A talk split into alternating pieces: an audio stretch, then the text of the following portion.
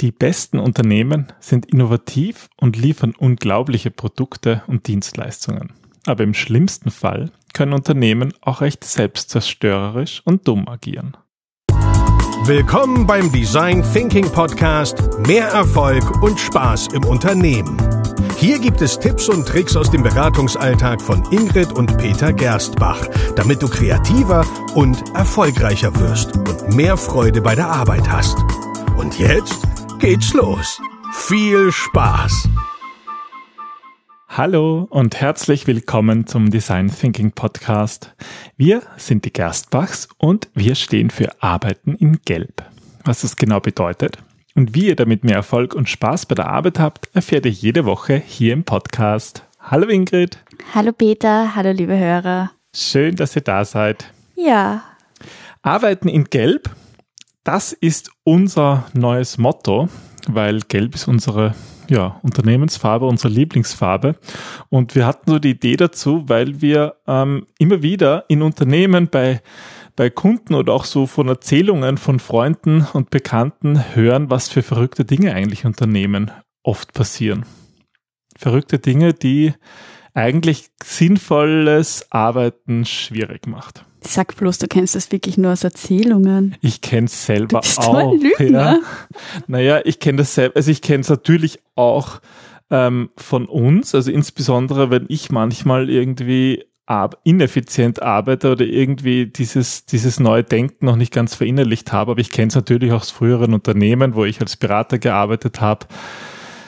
Ja, wo eben manchmal relativ verrückte Dinge getan werden und alle mitmachen alle mitmachen, aber letzten Endes ähm, das Spannende ist, dass ähm, wir relativ viele Anfragen bekommen, wo dann genau diese Themen besprochen werden und in Design Thinking auch Hilfe gesucht wird. Also, aber lass uns mal ähm, die einzelnen Themen anschauen und dann, was uns dazu einfällt oder was Lösungen sein können. Genau.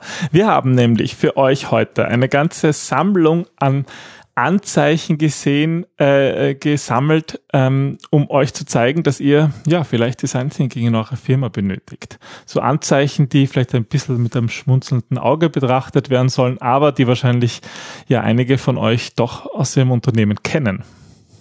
Ich möchte starten mit einer ganz witzigen Anfrage, die ich sogar letzte Woche bekommen habe.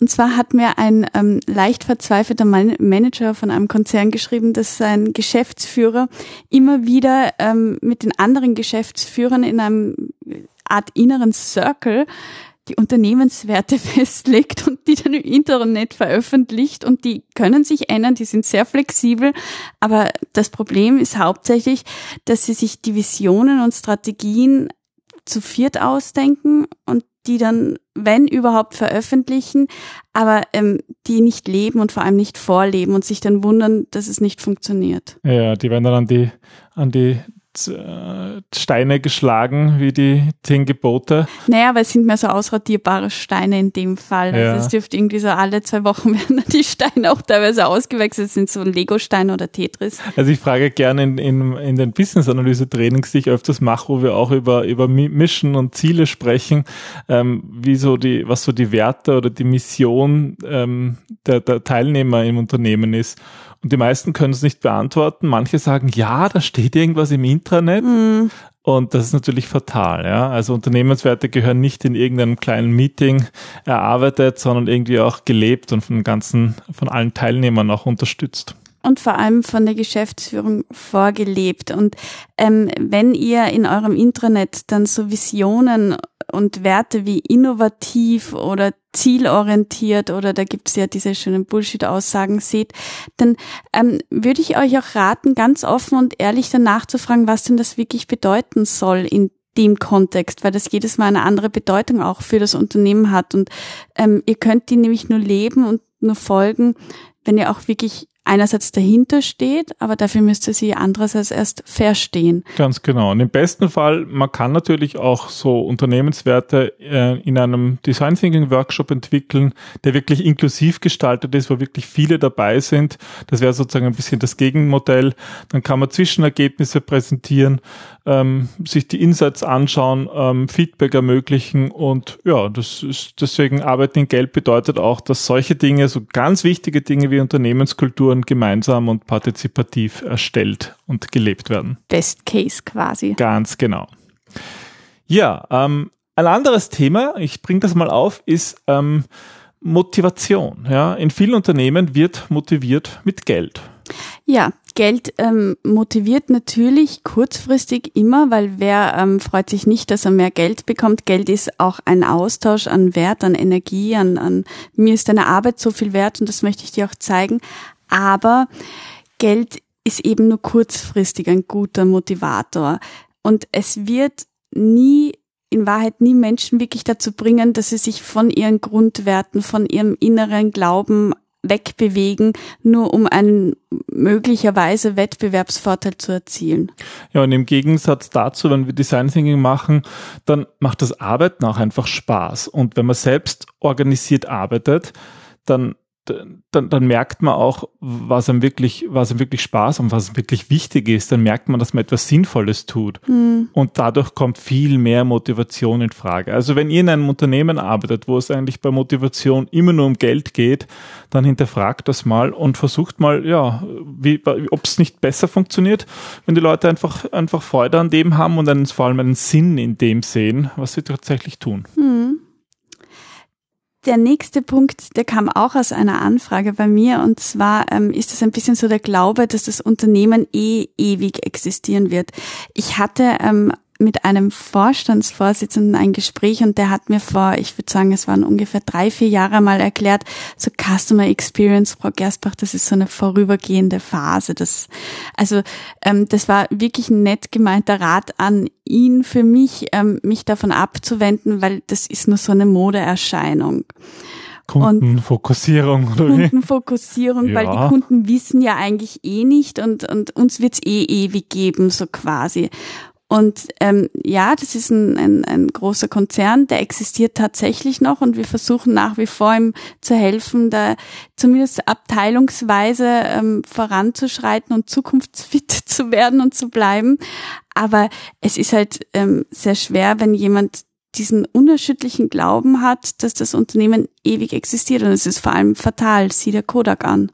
Ja, Kodak, Nokia und ich glaube, in den nächsten Jahren werden wir was ähnliches erleben mit den deutschen Automobilherstellern. Mhm. Die wachen jetzt langsam auf, eigentlich erst jetzt, wo Tesla plötzlich an der Börse so viel wert ist. Da kann man es plötzlich messen in Zahlen.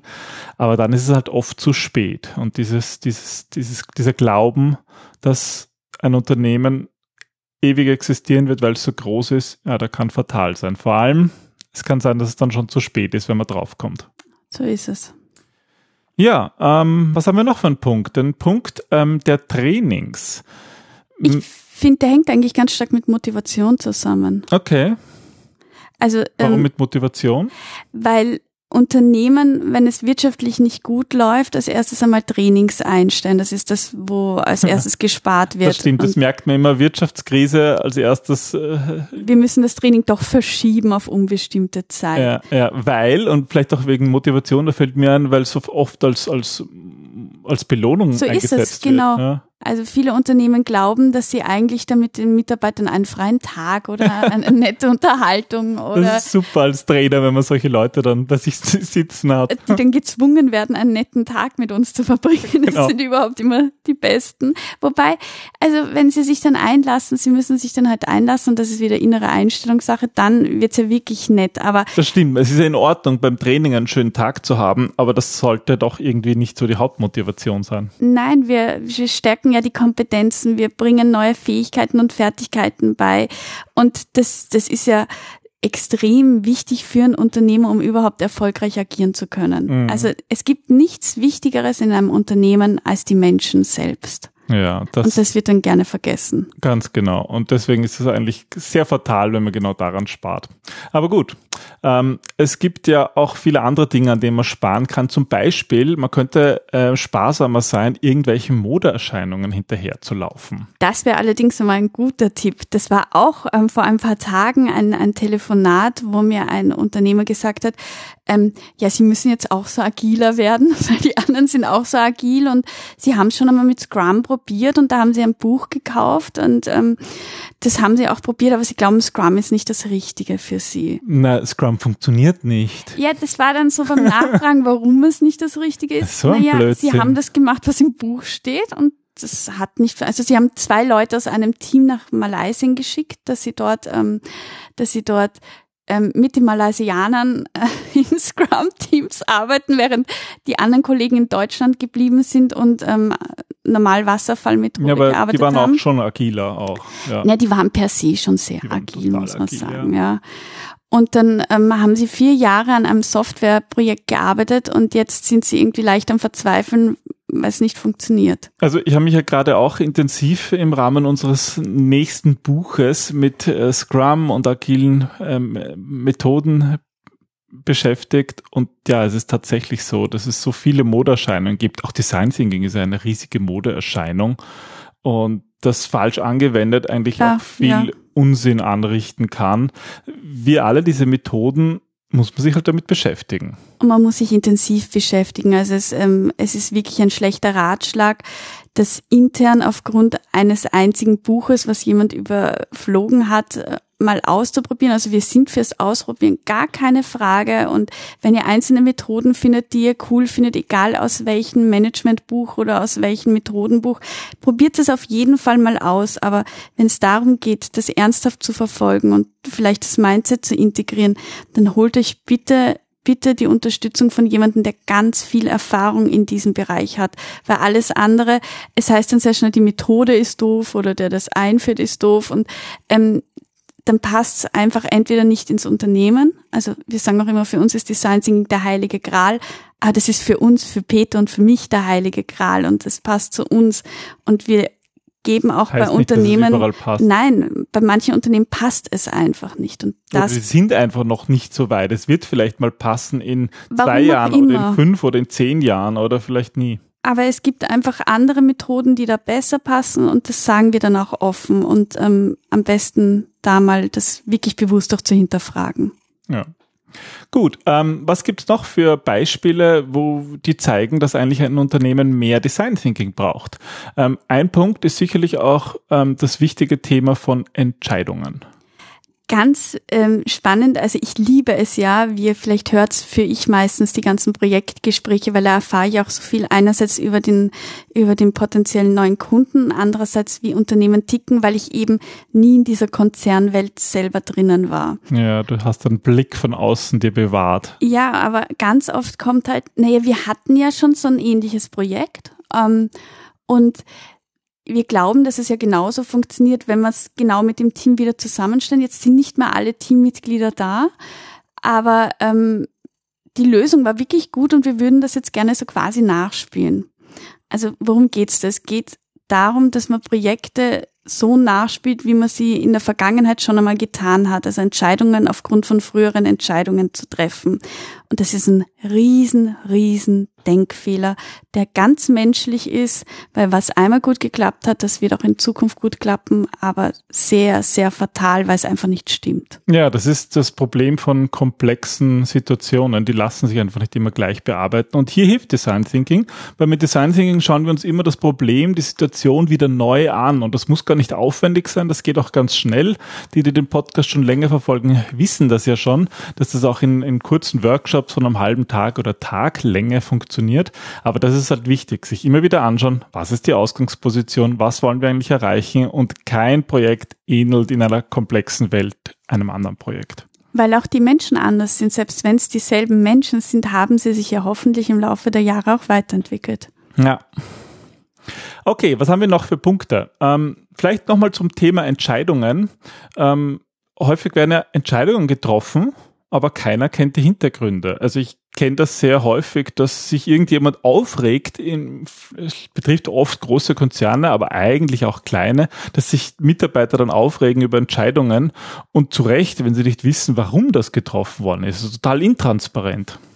Wenn Menschen dieses Warum, diesen Sinn nicht kennen, dann fällt es ihnen schwer, ähm, dem blind zu folgen, weil, weil sie auch nicht wissen, ob es den eigenen Grundwerten widerspricht oder eben nicht. Und mit dem Warum öffnet man ja auch andere Perspektiven. Also es gibt ja dann wieder neue Blickwinkel darauf und du beziehst die Leute viel mehr ein und deswegen ist Transparenz enorm wichtig, auch bei Entscheidungen, um blinde Flecken aufzudecken. Ja, und hier hilft natürlich auch Design Thinking, weil Design Thinking eigentlich ein sehr, ähm, da werden geme Entscheidungen gemeinsam getroffen aufgrund der vorliegenden, ja, vorliegenden Insights, Tatsachen, die man zum Beispiel in Interviews herausgefunden hat.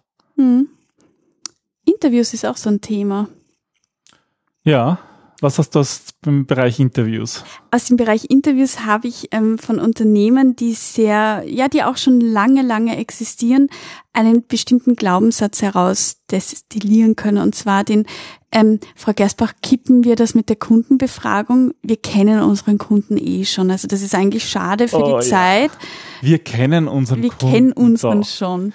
Und ja, ganz ein, ganz ein häufiger Satz, der meistens bei uns die Alarmglocken schrillen lässt. Man sagen, ja. oh, oh, oh, Genau da muss man dann nämlich reinbohren, weil einerseits eröffnet das die Sichtweise für uns, dass da jemand Angst davor hat, mit dem Kunden zu reden. Das ist es meistens, oder? In den meisten 99,9 Prozent der Fälle. Wenn wir sagen, wir gehen Angst. jetzt raus auf die Straße, wir fragen Kunden, dann heißt, nein, nein, das müssen wir nicht, weil wir wissen eh alles. Oder wir haben Marktforschung, wir haben, Marktforschung. Marktforschung, wir haben demografische Daten, die wir in Marketing-Personas ähm, gegossen haben. Aber das Thema ist, ähm, ganz oft kommt das vom, von Management oben, die einfach Angst davor haben, was die Antworten von den Kunden sein können. Und andererseits darf man nicht vergessen, dass viele, die, ähm, also zumindest in Österreich ist das so, dass viele in so kaufmännischen Berufen als Lehrling begonnen haben, wo sie ganz starken Kundenkontakt hatten.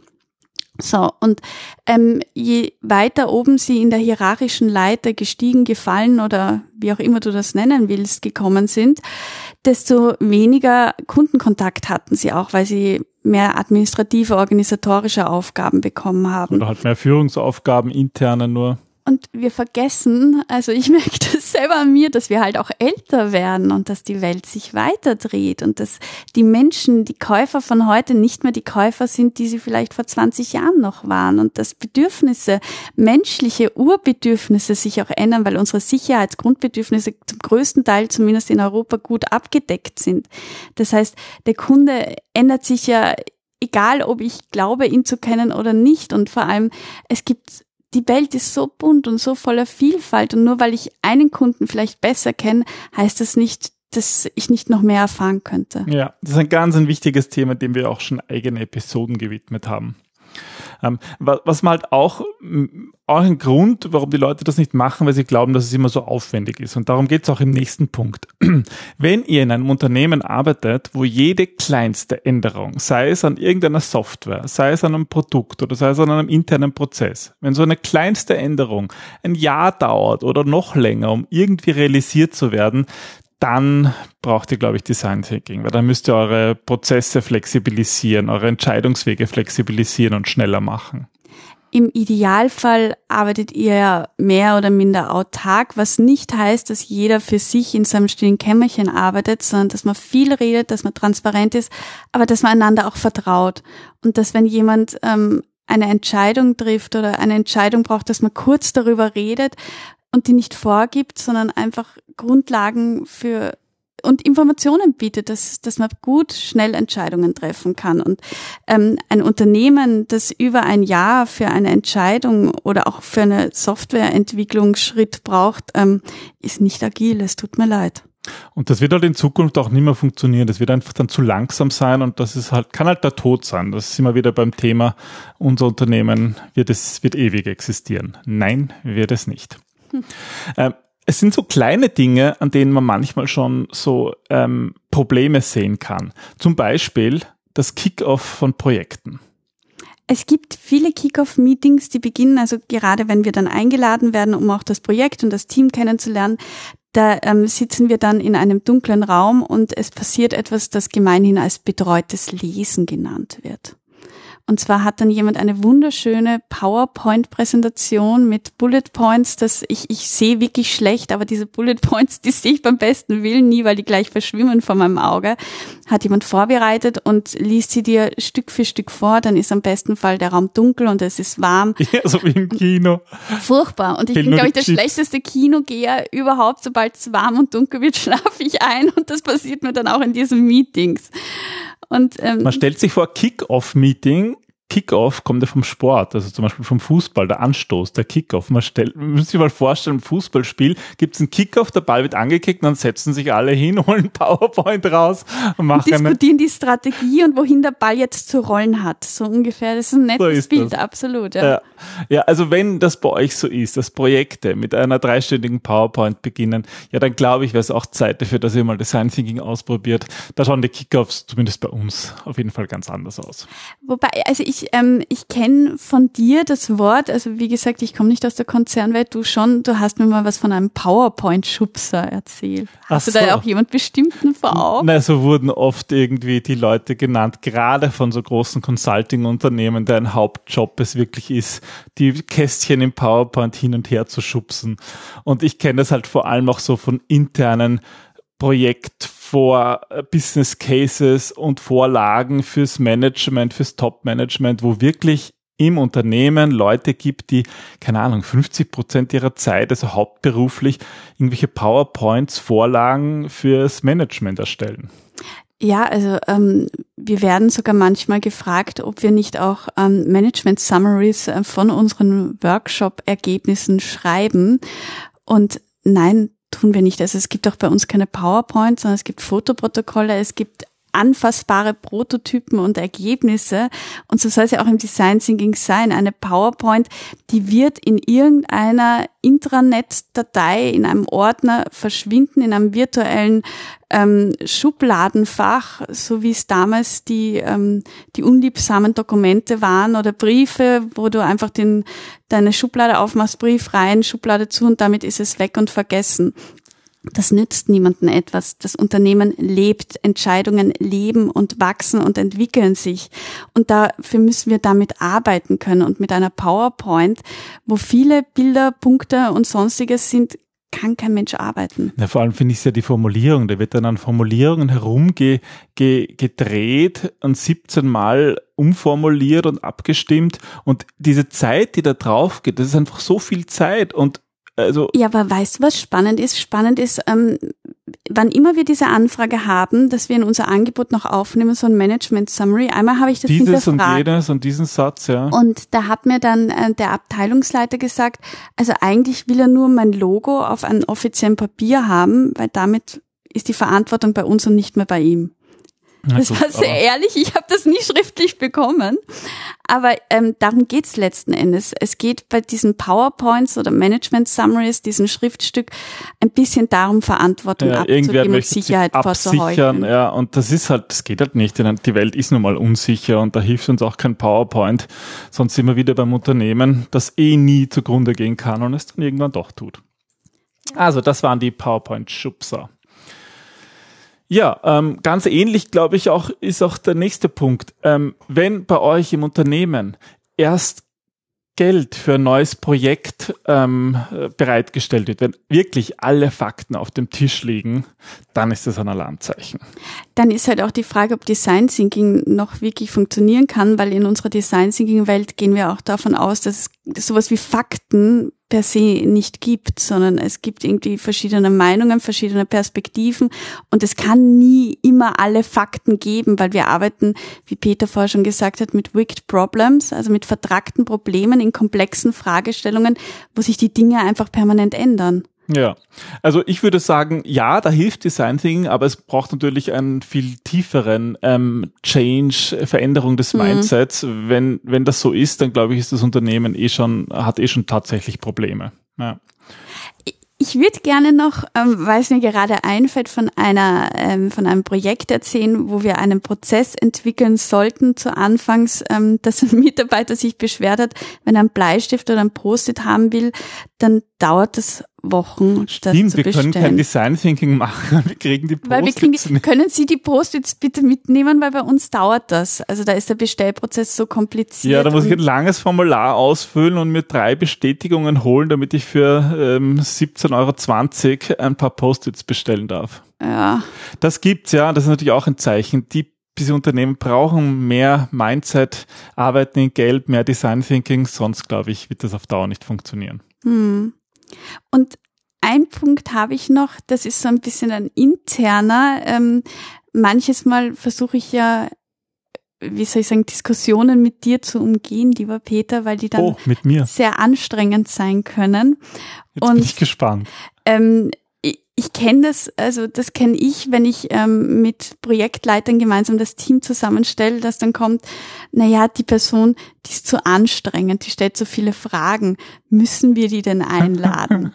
Die, die Querdenker, ja. die Querdenker, die, die irgendwie Wobei die werden ja dann nicht Sachen, Querdenker genannt, die werden ja dann ähm, häufig genannt. Na, die sind, na, da, der ist viel zu anstrengend. Das ist irgendwie einer, der dauernd nur aufmucken will und der dauernd irgendwie Gegenspieler spielt. Und ähm, um dann noch einmal darauf zurückzukommen, zu dir, ähm, zu mir, ah ja. Ja, genau. ja, wir machen das ja auch bewusst. Also ich glaube ganz fest daran, dass es hilft, die Gegenspielerposition einzunehmen, um ja die Welt noch einmal neu zu betrachten, um neue Blickwinkel zu sehen. Ich mache es bei dir nicht, wenn es um Fragen der Politik oder des Umweltschutzes geht, weil ich finde, da bist du manchmal sehr eingefahren. Aber prinzipiell zu Meetings, genau diese Querdenker, auch ganz bewusst Gegenspieler Bin ich jetzt ein Querdenker oder hast du mich jetzt beleidigt? Nein, ich habe dich nicht, be- bist ein Okay. absoluter Querdenker. Super. Um diese Gegenspieler und diese ähm, Advocatus Diaboli einzuladen, das, das hilft euch wirklich weiter. Das ist vielleicht anstrengend, aber das bedeutet, dass ihr raus aus der Komfortzone kommt und darum geht's letzten Endes in Design Thinking. Was halt vielleicht ein Problem ist, das ist halt nicht mehr vorhersehbar. Und das ist auch der nächste Punkt. Ähm, ein Alarmzeichen in Unternehmen ist, wenn es ganz genaue Regeln gibt, wie neue Innovationen im Unternehmen entwickelt werden. Wenn es zum Beispiel einen Prozess gibt, der aus sieben Schritte und 24 Unterschritten besteht. Oder wenn es genau eine Abteilung gibt, über deren Tisch das gehen muss. Wenn Innovationen so entwickelt werden, ja, dann glaube ich, wird das in Zukunft funktionieren. Dann braucht die Design Thinking. Hm. Es gibt auch sehr ineffiziente Meetings, ähm, die, die kenne ich aber eigentlich hauptsächlich aus deinen Erzählungen. Magst du mal von den Top, ähm, deine Top drei ineffizienten Meetinggruppen erzählen? Also ich erlebe häufig Meetings und das ist auch wieder so ein Alarmzeichen für euch, wenn ein Viertel der Teilnehmer eigentlich nur da ist, weil sie von irgendjemandem anderen eingeladen worden Das sind sind. die, die dann klassischerweise als erstes reinkommen, das Notebook aufschlagen, die Mails bearbeiten und wenn man sie fragt, was sie hier machen, ja, sie sitzen nur da, weil sie eine Einladung bekommen haben. Sie haben keine Ahnung, worum es eigentlich geht, aber Aber das werden wir schon erfahren. Ja. Also ein Viertel der Leute sind aus dieser Kategorie üblicherweise. Dann ein anderes Viertel der Leute, die sind zwar vielleicht im Projekt, aber sind in Wahrheit innerlich nicht interessiert und sitzen da ihre Zeit ab. Das ist das zweite Viertel. Das dritte Viertel sind Leute, die ähm, zwar ähm, interessiert sind oder zumindest in einem Projekt was zu tun haben, aber faul sind und nichts arbeiten. naja, Trittbrettfahrer, oder? Ja, und das vierte Viertel sind dann hoffentlich die, die tatsächlich arbeiten. Und so ist es sehr häufig. Und dann sitzen da zwölf Leute in einem Meeting, wovon ja, neun, die in die ersten Kategorien fallen und nur drei Leute wirklich etwas machen wollen. Und wenn das bei euch, liebe Zuhörer, wenn ihr das kennt in euren Meetings, dann glaube ich, braucht ihr auch Design Thinking Hm. weil da gibt's nix nicht mitmachen. Da gibt's auch nicht, ähm, ja, aber das Thema ist für mich nicht relevant. Die, die da sind, die arbeiten mit und die haben Spaß und die entscheiden und die, die nicht da sind, sind nicht da. Ja, aber es Mhm. gibt nichts dazwischen.